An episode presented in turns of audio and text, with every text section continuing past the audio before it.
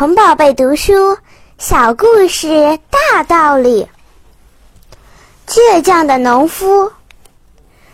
从前有一个农夫种了五亩地，这一年恰逢干旱，农夫只得一担一担的从很远的地方挑水来灌溉。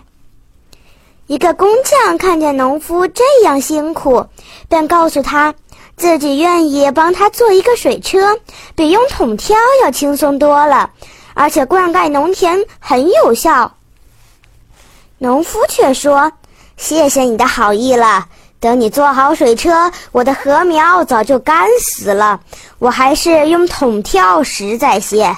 你走吧，我不需要水车。”农夫挑的那点水怎么能满足地里禾苗的需要呢？很快，地里就光秃秃了。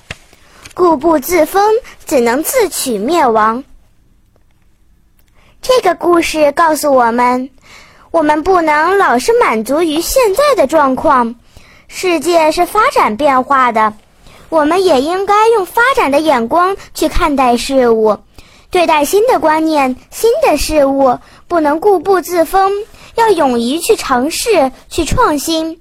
用更好的办法去解决问题，往往能收到事半功倍的效果；否则，只能被时代所淘汰。